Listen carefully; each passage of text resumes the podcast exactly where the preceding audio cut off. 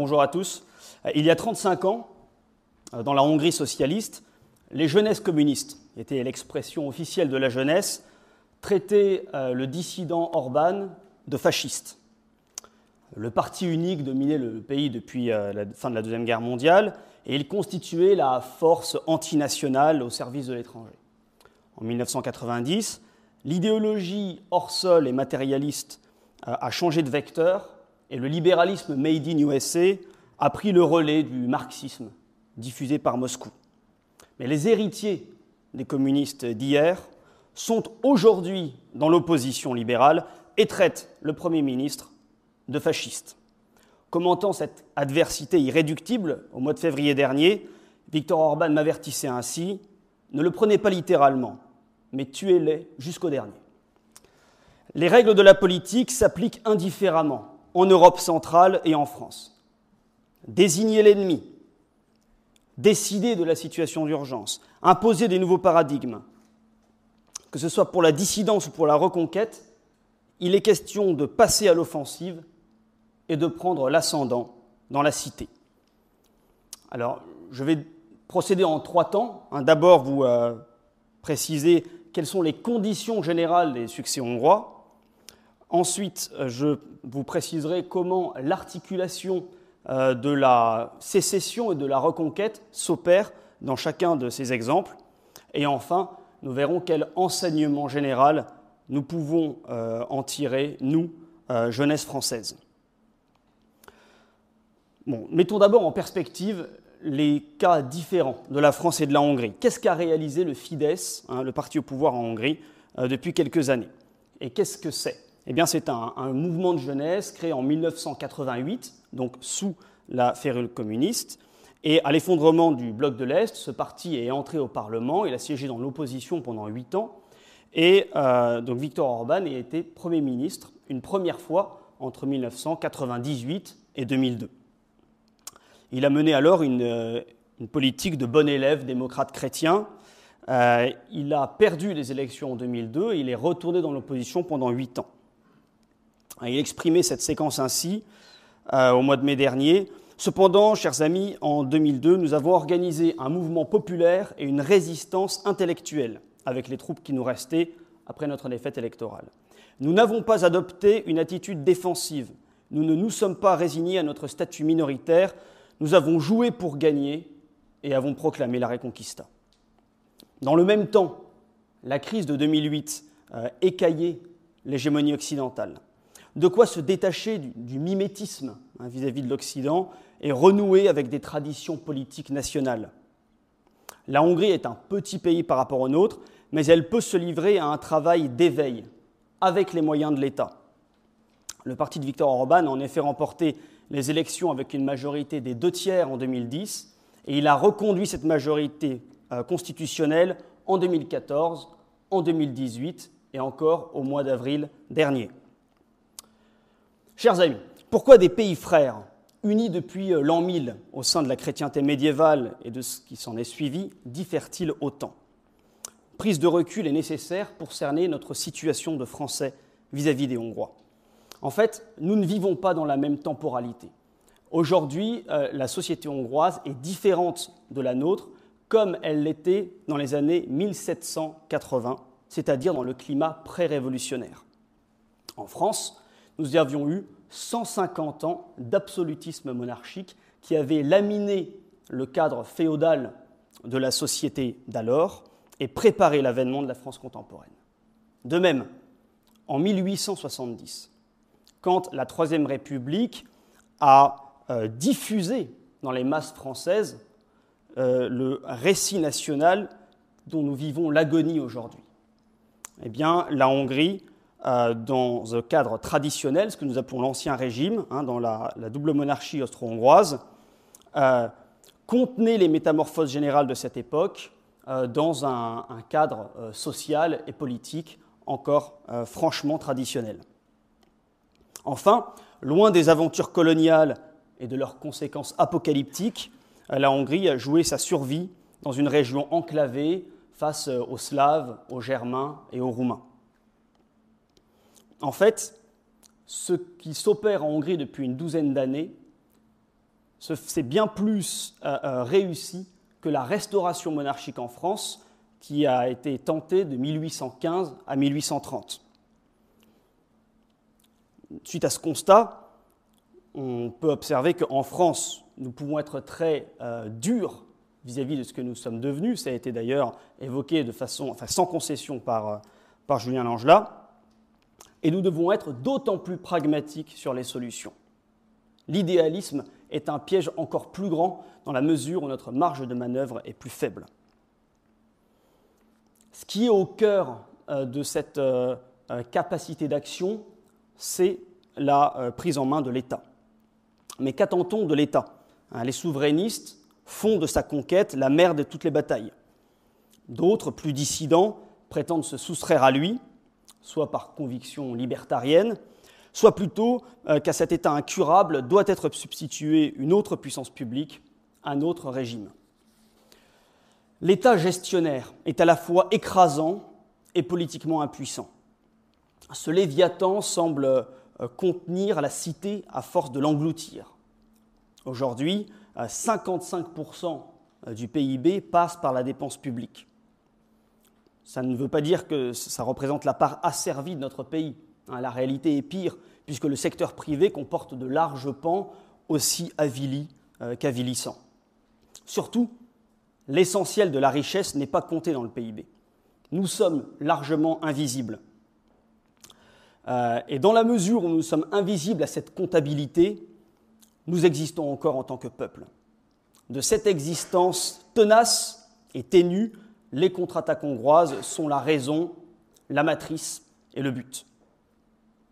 L'État en Hongrie euh, existe en tant qu'instrument politique parce qu'il existe des tendances salubres euh, qui tempèrent l'État tentaculaire moderne. Parce que l'oligarchie libérale mène la vie dure euh, au gouvernement conservateur, il est obligé de faire cause commune avec le peuple, c'est-à-dire avec la masse démocratique. La situation hongroise, c'est que l'État repolitisé et l'assentiment ou le soutien populaire peuvent former ensemble un contre-pouvoir. Là-bas, le pays réel imprègne le pays légal dans une proportion fluctuante. Prendre l'État et le conserver par trois réélections successives ne résout pas le problème. Il en modifie certains paramètres. Ce n'est donc pas un aboutissement, c'est une circonstance plus favorable dans la lutte qui se poursuit sans jamais cesser. Conquérir l'État, c'est dominer un point névralgique du réel, parmi d'autres. Napoléon disait La mort n'est rien, mais vivre vaincu et sans gloire, c'est mourir tous les jours. De même, Vaincre n'est rien, mais avoir l'initiative dans la lutte, imposer des tabous et des totems, bâtir avec les coups des franches, en un mot, exercer sa liberté, c'est la véritable traduction de Carpe diem. C'est avoir vécu, à défaut d'avoir vaincu, le temps qui nous était imparti. Si la Hongrie possède l'État et n'est pas pour autant euh, sortie d'affaires, où le bas blesse-t-il? Quelle est la part de servitude volontaire? Euh, deux exemples à, ce, sujet. Euh, la Hongrie a une diplomatie très sinueuse, extrêmement opportuniste, hein, qui déroute les idéalistes. il y a, euh, je dirais, un marketing public jusque dans les plus hautes fonctions de l'État.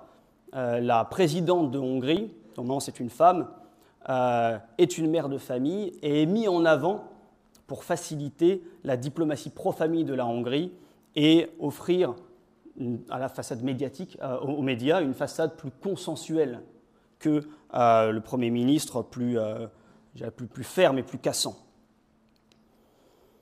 À, bien des égards, Victor Orban est le dernier occidental avant d'être la première ligne des Européens.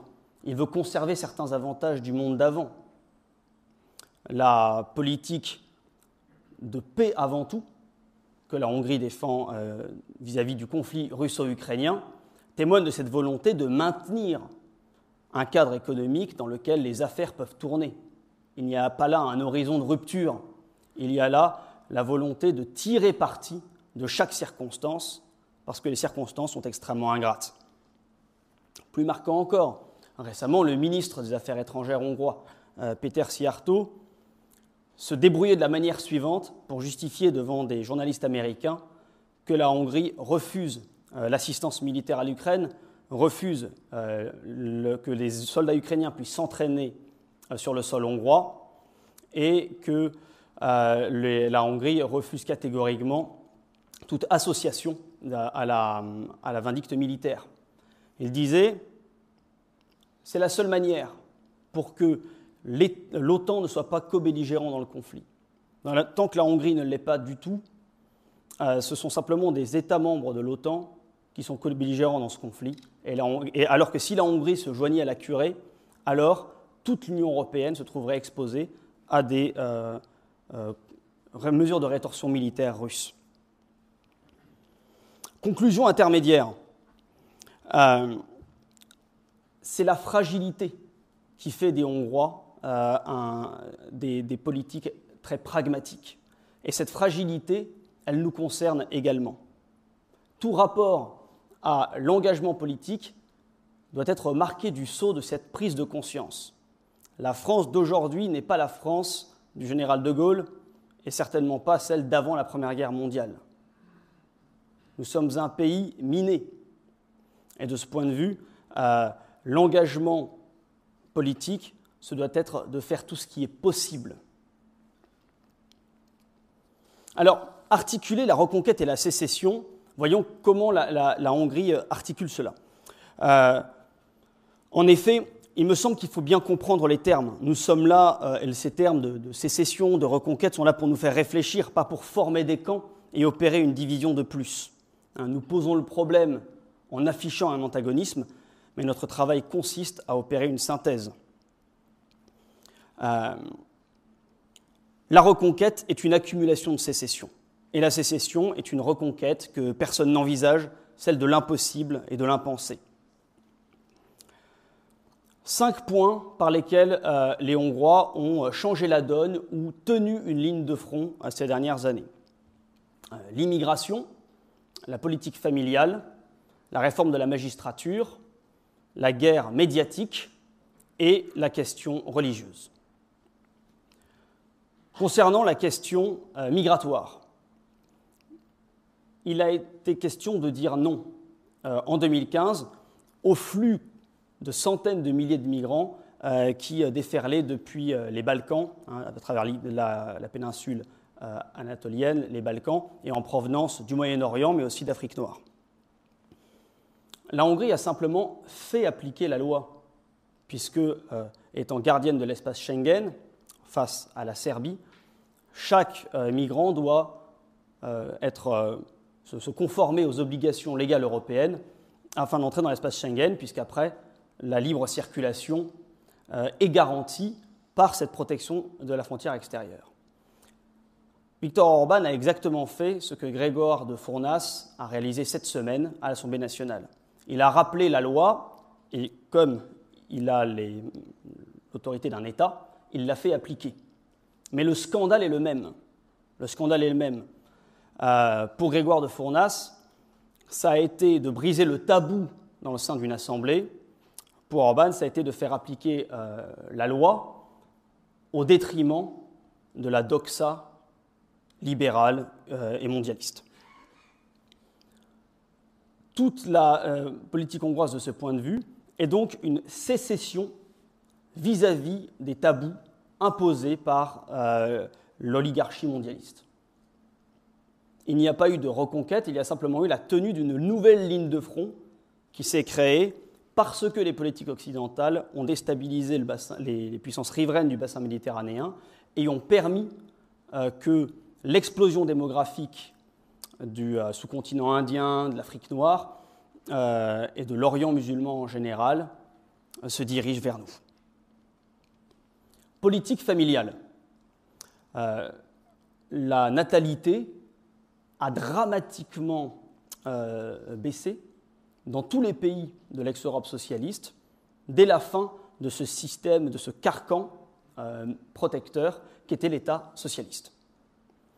Euh, de ce point de vue, la natalité des Hongrois de souche est à peu près, au début euh, des années 2000, euh, au même niveau que celle des Françaises de souche, si on peut conjecturer de la réalité de la natalité française avec les différents tests, drépanocytose, etc.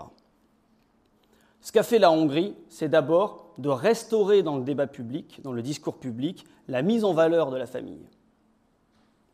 Ensuite, ça a été de mettre sur pied tout un arsenal légal d'aide, de soutien aux familles, d'accès à la propriété, euh, afin de ne pas avoir euh, une simple, euh, un simple aspect marketing, mais bien de soutenir avec des mesures concrètes tous les Hongrois et toutes les Hongroises qui veulent s'engager dans la vie de famille. Enfin, une disposition prise plus récemment pour restreindre l'avortement, puisque l'avortement a été légalisé sous la période communiste, euh, les Hongroises qui veulent avorter doivent écouter le battement de cœur de leur enfant euh, avant de prendre leur décision. Mais les autorités hongroises sont très lucides là-dessus. Euh, ce n'est pas l'État qui relance la natalité, c'est les femmes hongroises. Et ça a été dit explicitement par le, Premier ministre lors d'un discours de politique générale. La nation hongroise survivra, il en sera selon la volonté des femmes. Et de ce point de vue, nous avons une ligne de front qui, elle, est beaucoup plus fluctuante, beaucoup plus floue. Il y a un écart énorme de mode de vie et euh, d'état d'esprit entre la capitale, Budapest, et le reste du pays. Euh, l'esprit de jouissance, le matérialisme, l'individualisme, qui est euh, un corollaire de l'embellie économique et de l'industrialisation du pays depuis des années, industrialisation ardemment soutenue par la puissance publique, euh, amène cette situation contradictoire, que les femmes font des études, qu'on leur donne le désir de consommer, qu'on leur donne le moyen d'être indépendantes et de s'épanouir en individus égoïstes et autonomes, et dans le même temps, on souhaite diffuser au maximum ou restaurer un modèle familial où les individus prennent sur eux pour se euh, soumettre à une plus noble cause, une, cause qui les dépasse et qui est de se prolonger à travers leurs enfants.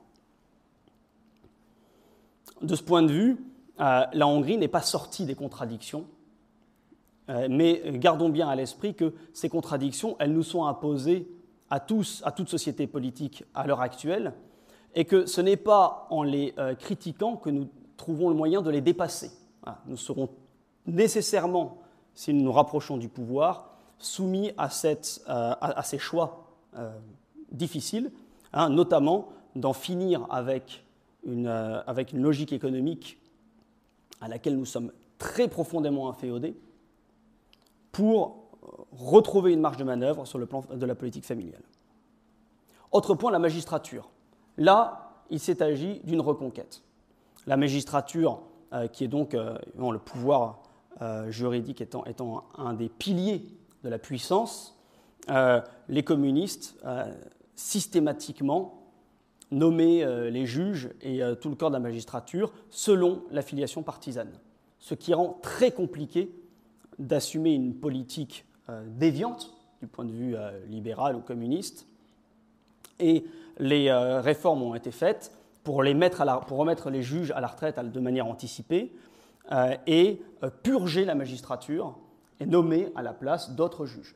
Ça a été très compliqué, notamment parce que l'Union européenne soutient la magistrature ancienne au nom de l'état de droit. Des accommodements ont été trouvés, mais ici aussi, le temps fait son effet, puisque euh, les juges nommés il y a plus de 30 ans à l'époque communiste sont maintenant en fait à la retraite, et c'est les générations nouvelles qui euh, prennent le pas euh, d'année en année, les euh, nouveaux postes, les, nouveaux juges remplaçant les anciens. Le point le plus déterminant, c'est le, le plan médiatique. Quatrième point, le plan médiatique. Sur cet aspect, il s'agit d'un rapport de force qui s'associe avant tout à une reconquête. Avant tout à une reconquête puisqu'il s'agit de mobiliser des acteurs économiques tout est une question d'argent en la matière, ça n'a pas changé depuis le début du XIXe siècle.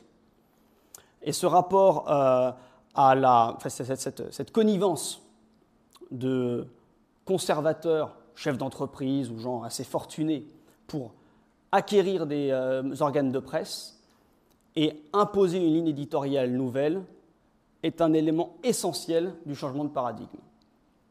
De ce point de vue, il n'est pas nécessaire d'avoir une génération de brillants écrivains.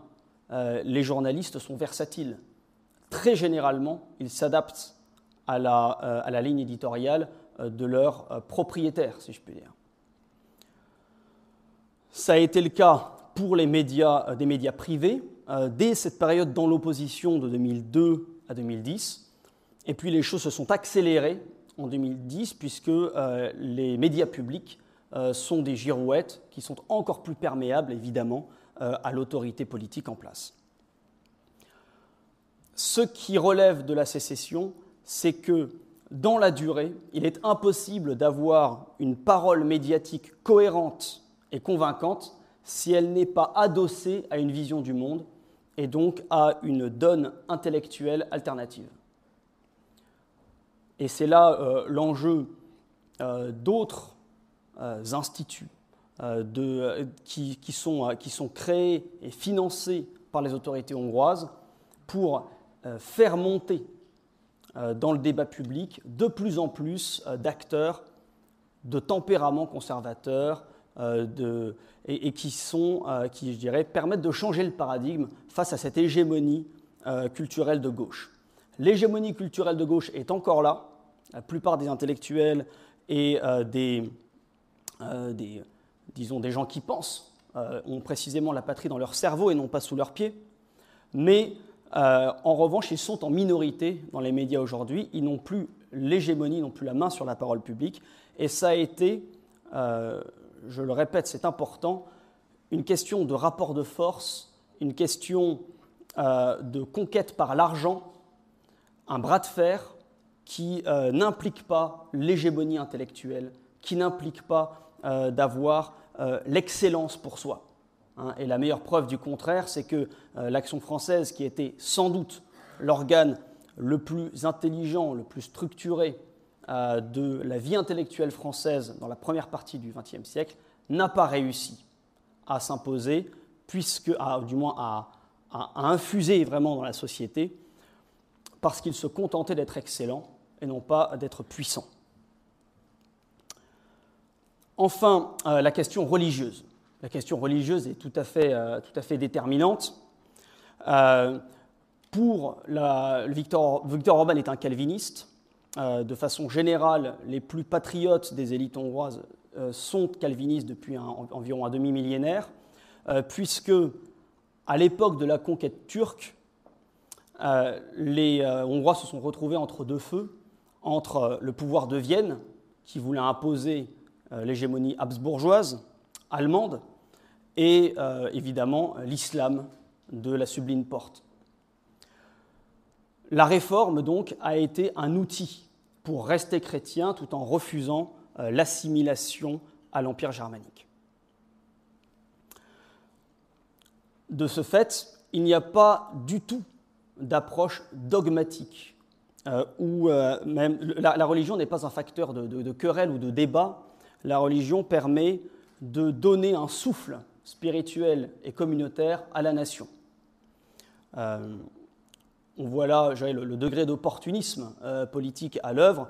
Euh, Victor Orban n'a aucun problème dans le cadre de ce face-à-face euh, plus dur avec l'islam à associer des communautés juives dans, cette, dans cette, je dirais, dans cette, ce camp judéo-chrétien pour, pour s'opposer à un front islamique. Vous voyez le, degré, je dirais, de, raccourci et d'opportunité, mais c'est comme ça que ça fonctionne.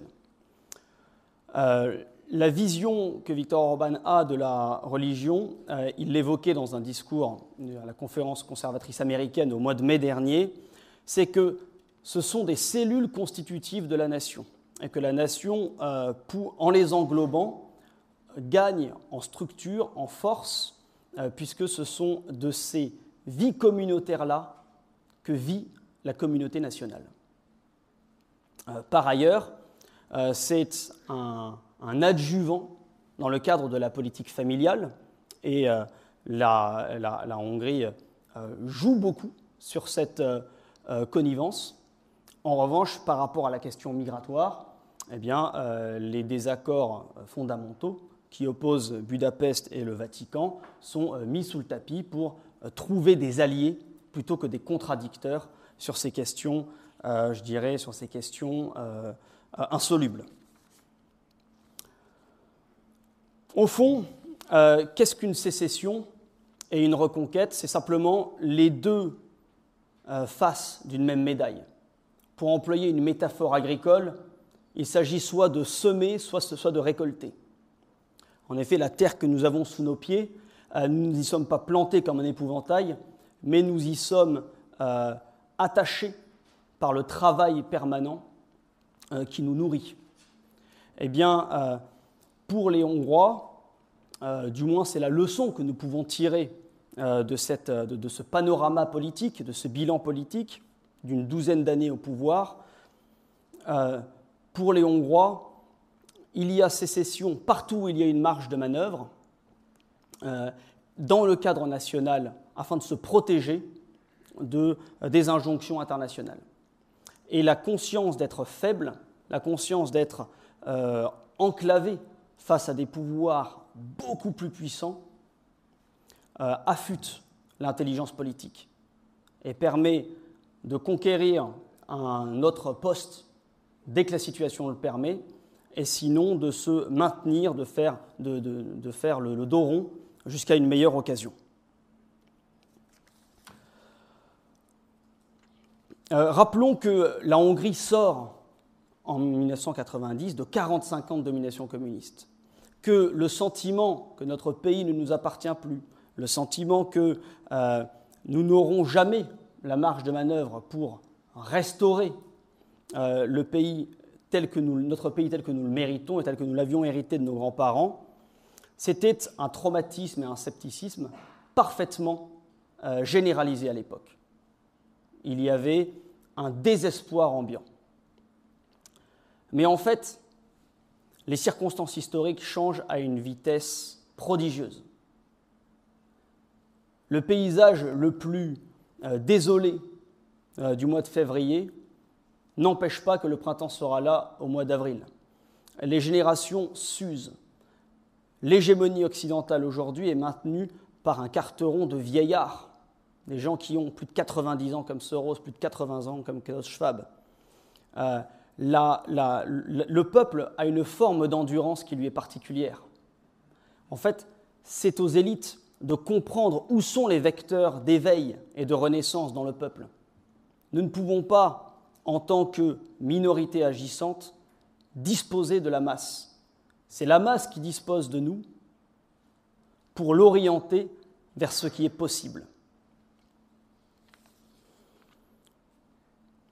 Un point qui est, euh, je passe à la dernière partie, quelles leçons nous pouvons en tirer pour nous occidentales, pour nous français, euh, pour nous jeunesse occidentale? Euh, observons bien qu'aujourd'hui, l'endurance, et depuis euh, plus de 75 ans, l'endurance est le lot de l'élite prédatrice, qui a érigé comme système de gouvernement la rentabilité du travail de ses ennemis. Ses ennemis, c'est l'humanité tout entière, voire le vivant, et jusqu'à la dernière goutte de pétrole. De ce point de vue, les phénomènes d'usure sont une normalité. Mais le peuple, lui aussi, a sa forme d'endurance. Observons à quel point nous sommes déchus depuis euh, la guerre civile européenne de 1914-1918. L'heure est extrêmement avancée dans la décrépitude. Ayons conscience de cette démesure qui se déchaîne sur le monde, qui depuis seulement quelques décennies a échappé à notre contrôle.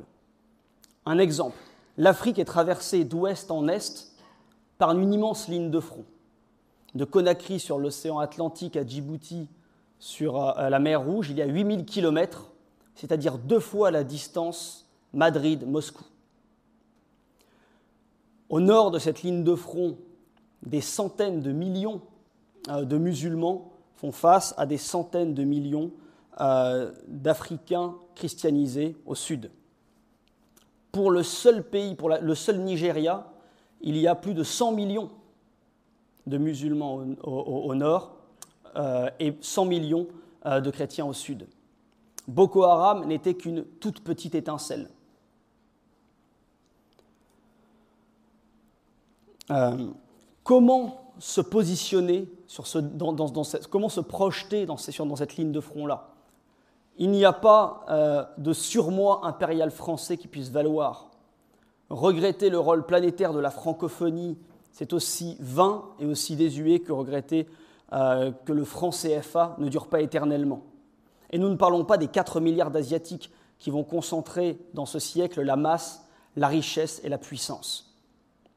La grande leçon que nous apporte l'Europe centrale, et particulièrement la Hongrie aujourd'hui, c'est que, compte tenu des proportions qu'a pris la politique mondiale, l'Europe latine est une nouvelle Europe centrale. Face à l'immensité euh, islamique, face à l'immensité noire, d'Afrique noire, qu'elle soit chrétienne ou musulmane, face euh, aussi à cet immense ensemble anglo-saxon qui nous étreint de sa poigne depuis des décennies. Il y a 500 ans, exactement, la Hongrie était encore indépendante de l'Empire ottoman. L'Empire ottoman de Soliman le Magnifique, c'était alors une puissance qui regroupait non seulement l'Anatolie, mais aussi les Balkans, mais aussi le Proche et le Moyen-Orient, mais aussi l'Égypte. Et face à cela, la, Hongrie était un pays peuplé seulement de 6 millions d'habitants. C'est à peu près la situation euh, de l'Europe face à ces ensembles énormes que nous avons déniaisés, que nous avons tirés de leur torpeur traditionnelle et qui aujourd'hui ont les désirs et les appétits que nous pouvions avoir au XIXe siècle. En 1926, la Hongrie est écrasée par Soliman le Magnifique, qui a une armée de 100 000 hommes. L'année précédente, les deux plus grandes puissances d'Europe s'étaient affrontées à Pavie, l'armée de François Ier et l'armée de Charles Quint. Les deux armées ensemble comptabilisaient moins de 50 000 hommes, c'est-à-dire moins de la moitié de l'armée impériale ottomane. C'est cela le rapport de force auquel nous sommes confrontés aujourd'hui, et c'est pourquoi le pire est à venir. Nous ne sommes pas à la fin d'un hiver, au seuil d'une reconstruction. Nous allons devoir considérer ce qui nous reste comme notre bien. La ligne de front, elle est ici. Si nous n'avions pu organiser ce colloque, l'horizon de dissidence et de refondation aurait été qu'il existe. Puisqu'il existe, nous fondons notre horizon plus loin, comme un marcheur qui, gravissant la colline, découvre une autre montagne derrière. le tableau que je vous ai dressé de l'État hongrois prouve qu'avoir l'État n'est qu'un premier pas. Nous aurons toujours des épreuves. La question, c'est simplement comment est-ce que nous allons assumer les responsabilités de notre génération dans le temps qui nous est imparti. Et je terminerai là-dessus. Ce que nous avons à faire euh, aujourd'hui, c'est à maintenir et à nourrir cette communauté ethno-culturelle qu'est la France, cette communauté de civilisation qu'est l'Europe. Personne ne le fera à notre place. À nos enfants reviendront d'autres défis. Mais celui de notre génération, nous ne pouvons nous y soustraire. Je vous remercie.